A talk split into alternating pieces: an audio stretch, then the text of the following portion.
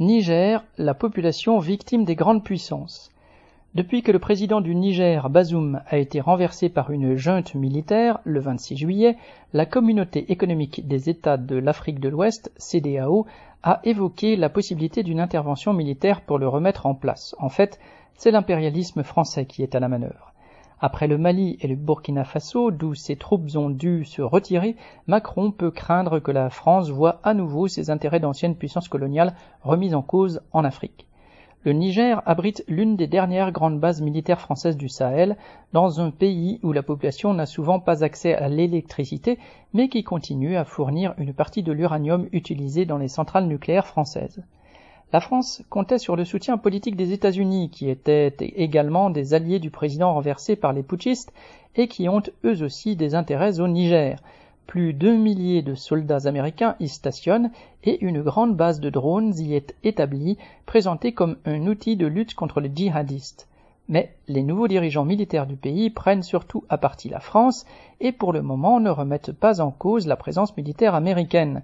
Certains d'entre eux ont d'ailleurs été formés dans les écoles militaires aux États-Unis. Au lendemain du coup d'État, Biden avait appelé à la libération du président Bazoum, mais pas à son retour au pouvoir.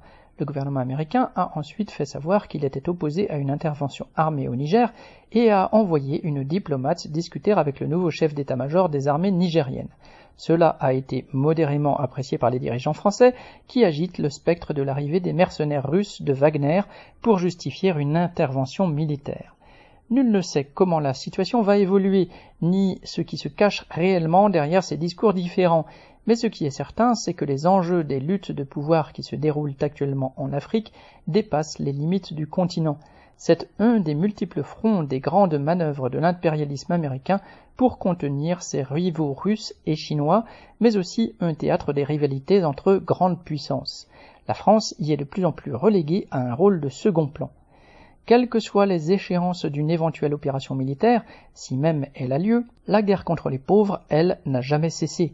La moitié des habitants du Niger, soit 12 millions de personnes, vivent avec 2 dollars par jour et ce sont eux qui subissent actuellement de plein fouet les sanctions économiques que la France et ses alliés imposent au pays. Serge Fauveau